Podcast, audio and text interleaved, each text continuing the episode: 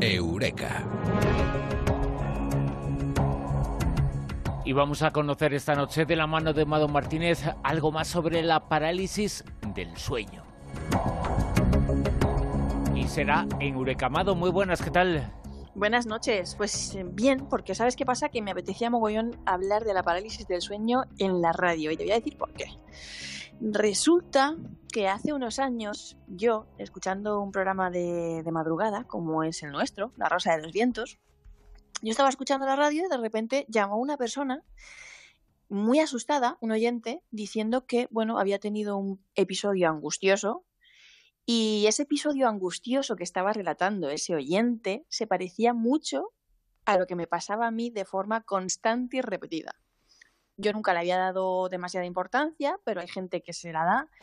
Y lo que le recomendaron unos expertos en ese momento es que acudiera al médico, que se hiciera unas pruebas en unos departamentos de epilepsia. Y yo dije, pues voy a ir yo también, porque resulta que a mí me pasa lo mismo. Y además me pasaba mucho, muchas noches y a veces de forma encadenada. Estamos hablando de la parálisis del sueño. Y gracias a que yo escuché ese programa de radio por la noche y gracias a que llamó ese oyente, yo eh, fui diagnosticada de narcolepsia, que es lo que yo tengo. Yo tengo narcolepsia, no todas las personas que tienen narcolepsia, que es un trastorno del sueño, que pues se caracteriza por crisis de sueño súbitas, algunos se quedan durmiendo de pie o incluso encima de la sopa, o sea, realmente hay gente que, que se cae, que le da un ataque de sueño y se cae redonda al suelo, no pueden ni conducir.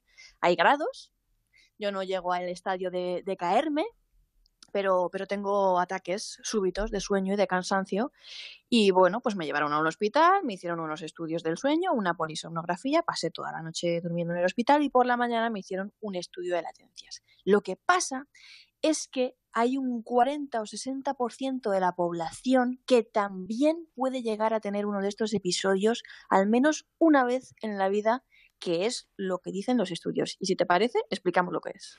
Y antes de nada, te doy las gracias eh, por tu sinceridad, eh, por compartir con nosotros eh, eso, por compartir con nosotros esa narcolepsia que a veces tenemos que, decir eso. No es quedarse dormido de un momento a otro, eso le pasa a algunos, claro que sí, pero es que eso puede ocurrir y bueno, le pasa a muchas personas como esto, ¿no?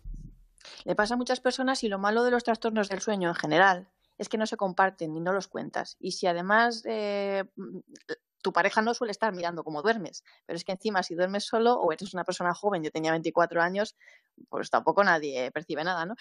La cuestión es que, bueno, eh, pues sí, hay gente que tiene hipersomnia, parálisis de sueño y otros trastornos del sueño, como este, que es parálisis del sueño, y están sin diagnosticar. ¿Y ¿Por qué? Pues porque nunca van al médico y luego pues las listas de esperas o como son. A mí tardaron dos años en hacerme el estudio de, del sueño desde que, desde que bueno, el neurólogo pensaba que realmente podía tenerlo. Luego las pruebas los confirmaron que yo tenía narcolepsia. Y la narcolepsia eh, tiene ese síntoma asociado que es la parálisis del sueño. Pero hay gente que no tiene parálisis del sueño como síntoma asociado a la narcolepsia, sino porque ha tenido ese episodio una vez en su vida y lo pasa muy mal, Bruno. Lo pasa realmente mal y puede llegar a pensar que, que le ha pasado algo raro ya más allá de, de, la explicación médica. Y vamos a ver por qué. Seguramente, eh, eh, exacto, que seguramente si definimos, eh, si contamos que es un episodio, que es un, una parálisis del sueño, seguramente mucha gente será, se verá identificada en alguna experiencia que ha tenido en su vida. Porque básicamente son apariciones, pero es la mente la que hace la proyección, ¿no?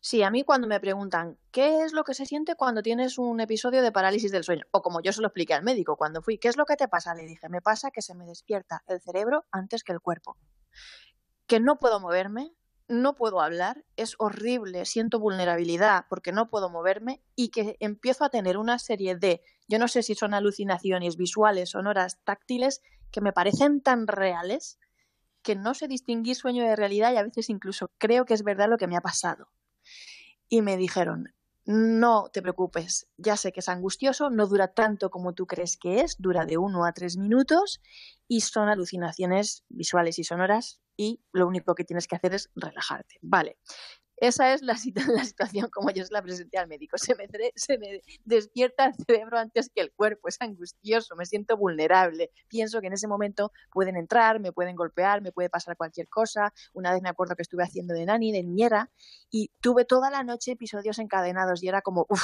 si le pasa algo al niño, yo no me puedo mover, ¿no? Pero bueno, la cuestión es que se agrava porque tienes esas alucinaciones visuales, sonoras y táctiles es lo realmente angustioso. Son tan reales que tú ya no sabes si estás teniendo parálisis del sueño, si estás durmiendo, si estás despierto. Ves una serie de presencias intrusos. Lo, lo que yo más siento son presencias intrusas, amenazantes, que me quieren hacer daño. Eh, incluso siento cómo se sientan en la, en la, cama, cómo se hunde el colchón, cómo me retiran la sábana. Es todo irreal, pero tú sientes que está pasando eso. Hay mucha pasa gente al 50. digo que hay mucha gente que relata eso, esas apariciones, eh, normalmente es a los pies, eh, como alguien parece que se sienta en eh, la cama, alguien eh, araña, se hunde el eh, suelo, se hunde la cama, pero son alucinaciones y tenemos que insistir en eso, aunque sea difícil entenderlo, pero es que le pasa a mucha gente. Le ha pasado alguna vez a casi todo el mundo en alguna ocasión.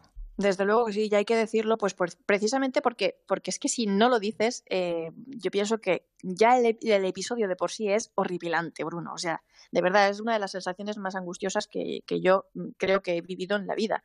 No he pasado tanto miedo como cuando paso, cuando a mí me pasa esto, que me pasa bastante. Y es que si encima piensas que te está pasando algo malo, pues se agrava, se empeora, se alarga. Hay varios tipos de, de, de de parálisis del sueño se suelen dividir en las que llamamos de intruso, ¿no? En las que sientes presencias mmm, de intrusos, tienes miedo, tienes esas alucinaciones, las de el incubo o abrazo, abrazo de la bruja, que se llama, o la subida del, del, muerto, que son las que sientes que te tocan, que te presionan, que sientes como asfixia, que te ahogas, eh, puedes llegar a pensar que te vas a morir, y eh, las de movimiento ilusorio, que son las que sientes que caes, que vuelas, que flotas, como si tuvieras una experiencia cercana a, esta cercana, no, iba a decir cercana a la muerte, no, una experiencia fuera del cuerpo. Hay gente que, que se ve fuera del cuerpo. Yo no me he visto nunca fuera del cuerpo, pero sí que he llegado a, a sentir que, que um, flotado y he volado fuera de mí, pero nunca me he visto. Pero las que a mí siempre me pasan son las de intruso, son las más angustiosas. Las otras suelo tenerlas menos. Y hay varios tipos de presencias. Una eh, ya la hemos hablado, la hemos mencionado, que es la de intrusos que entran al cuarto, que hablan, que se mueven por tu habitación, que eh, se mueve hasta el colchón, que te retiran la sábana. Es horrible, vamos, de verdad, Bruno, es una cosa horrible. Dos, que son las amenazantes, cuando estas presencias además te quieren poseer, tienen intenciones malévolas, el ambiente lo notas también como, como peligroso, eh, tienes sensación de, de, de, de terror, peligro y lo que más, más, más, más deseas en ese momento es despertarte, por Dios, querer moverte. Yo recuerdo hasta haber querido gritar por dentro tantas veces. Gritar por dentro es una de las cosas más horribles del mundo. Eh, luego están las alucinaciones visuales, que son muy vívidas. Realmente es difícil, difícil, muy difícil distinguir o llegar a saber que estás viviendo ese episodio porque llegas a confundirte y piensas que realmente estás despierto. Hay alucinaciones auditivas, de, de, golpes, de sillas, de puertas, de zumbidos, de muebles arrastrándose, de chillillos, de rugidos, muy, muy, es que es todo como muy creepy, ¿no? Y luego hay alucinaciones táctiles, que son las relacionadas con estas presencias intrusivas que te tocan, que se sientan, que merodean, y las de dificultad respiratoria, que sientes como si te, hubieran, te estuvieran estrangulando, como si te sofocaras, como si te presionara alguien en el, en el pecho. ¿Y por qué decimos que la gente tiene que saber esto? Pues porque hay gente que se piensa que, claro, como las alucinaciones son tan fuertes, que se piensan que han venido los extraterrestres, los alienígenas, que te están abduciendo, que están haciendo experimentos contigo, eh, que son fantasmas, que son visitantes de dormitorio. Y lo cierto es que cuando más piensas estas cosas, más terrible es el episodio, más se alarga, más angustioso y peor lo pasas. Porque son experiencias eh, reales, eh, no son sueños, hay que insistir eh, mucho en eso. No son sueños, pero tienen explicación. La explicación que nos has dado es como un funcionamiento particular del cerebro en ese momento. Exactamente, exactamente, tú lo has dicho. Y la cuestión es que no son sueños, lo has explicado muy bien, no son sueños, es una alucinación. Por eso piensas que es a veces tan real y por eso lo diferencias tanto del sueño y por eso te marca tanto el episodio, porque no es una pesadilla, no es un mal sueño, no es una pesadilla. Ahí es cuando te pasa realmente. De hecho, es un trastorno del sueño que se produce entre el sueño y la vigilia. Bien, antes de dormirte, poco, poco antes de dormirte, o bien cuando vas a despertar. Duran normalmente, mm, a mí me parece muy poco, a mí siempre me ha parecido que duran una eternidad entre uno y tres minutos, y tú estás consciente, es decir, es que realmente estás consciente, es lo que yo decía, es como si se me despertara el cerebro antes que el cuerpo. Estás consciente, puedes tener los ojos abiertos, oyes, ¿vale? Eh, pero no te puedes mover y lo más chingo de todo, no puedes hablar, no puedes pedir ayuda, es que gritas por dentro de verdad. Y eso te genera mucha ansiedad y mucha angustia, pero hay tratamiento, se puede tratar y lo primero, primero, primero de todo para tratar la parálisis del sueño es hacer lo que estamos haciendo, Bruno, decir a la gente lo que es. Porque una vez que tú le dices a la gente lo que es, ya has hecho la mitad del tratamiento. Es decir, ya la gente, cuando tenga ese episodio, aprende a detectarlo y se relaja. Empieza a darse cuenta de que tu respiración va sola, de que no te vas a ahogar, no te vas a morir, no pasa nada. Cierras los ojos, te relajas, no intentas forzar el despertarte ni moverte y se pasa, te despiertas, o sea, te despiertas y lo mejor es que cuando te despiertes te levantes, muy importante, porque si no, ves, yo tampoco sabía estas cosas, ¿qué pasa?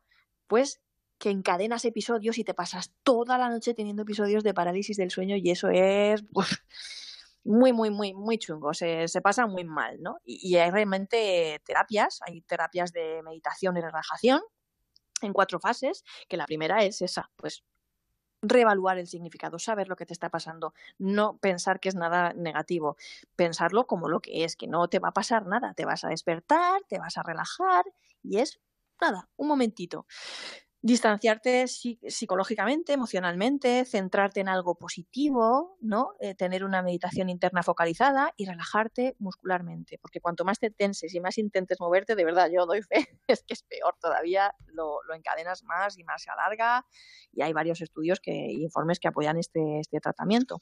Y eso, eh, difundir un poquito lo que estamos haciendo, porque ni son viajes astrales, ni son sucubos, ni son incubos, ni son aliens, ni son abducciones ni experimentos. Eso es importante en el tratamiento, el eh, desdramatizar lo ocurrido, no juzgar, eh, no opinar, eh, no darle una definición, es en nuestra mente y es mucho más normal. Y cuando sepamos que podemos fluir totalmente con lo que hemos vivido y que hay mucha gente que nos lo puede contar, bueno, pues seguramente a partir de ahí se puede comenzar otro tipo de tratamiento, pero sobre todo es que nosotros mismos no nos generemos eh, miedo y que no haya nadie que, eso se da mucho, que nos genere miedo y que nos haga pensar que hemos vivido algo extraño. Exactamente, y de hecho, si hay alguien que tenga estos episodios de manera muy recurrente, frecuente, porque hay gente que lo ha tenido una vez en la vida o dos, si hay alguien que lo tenga de forma muy frecuente, por favor que acuda al médico, porque es posible que tenga pues narcolepsia o cualquier otra patología eh, cuyos síntomas sea la parálisis del sueño, uno de los síntomas asociados. Le puede dar a gente que tenga también cataplexia o bajadas súbitas de tono muscular o, crisis de, sueño diarias, que por favor vayan al médico, que acudan porque puede ser eso. Y al que le haya pasado una o dos veces en la vida de forma muy episódica, que seguramente le ha marcado, le ha dejado trauma porque es un episodio traumático y angustioso, yo lo sé, yo lo, vivo bastante frecuentemente, pues eh, dicen que según los estudios, que en las épocas de estrés, de cansancio extremo, muy, muy, muy extremo y de mucho estrés, es cuando puedes tener esto, o cuando tienes exámenes, o cuando te ves sometido a mucha presión, porque tu cuerpo también se queda un poco en alerta de decir, no puedo descansar, no puedo descansar, ¿no? Y es un poco como que, pues eso, pues te puede pasar también por eso. Pero a que le pase de forma muy frecuente, yo le recomendaría que fuera al médico, porque a lo mejor tiene narcolepsia, como me pasó a mí. Y esa es eh, la recomendación que hacemos eh, y que haces eh, desde aquí, Mado Martínez. muchas gracias por explicarnos lo que es la parálisis del sueño y también por tu sinceridad. Un abrazo. Un abrazo, chao.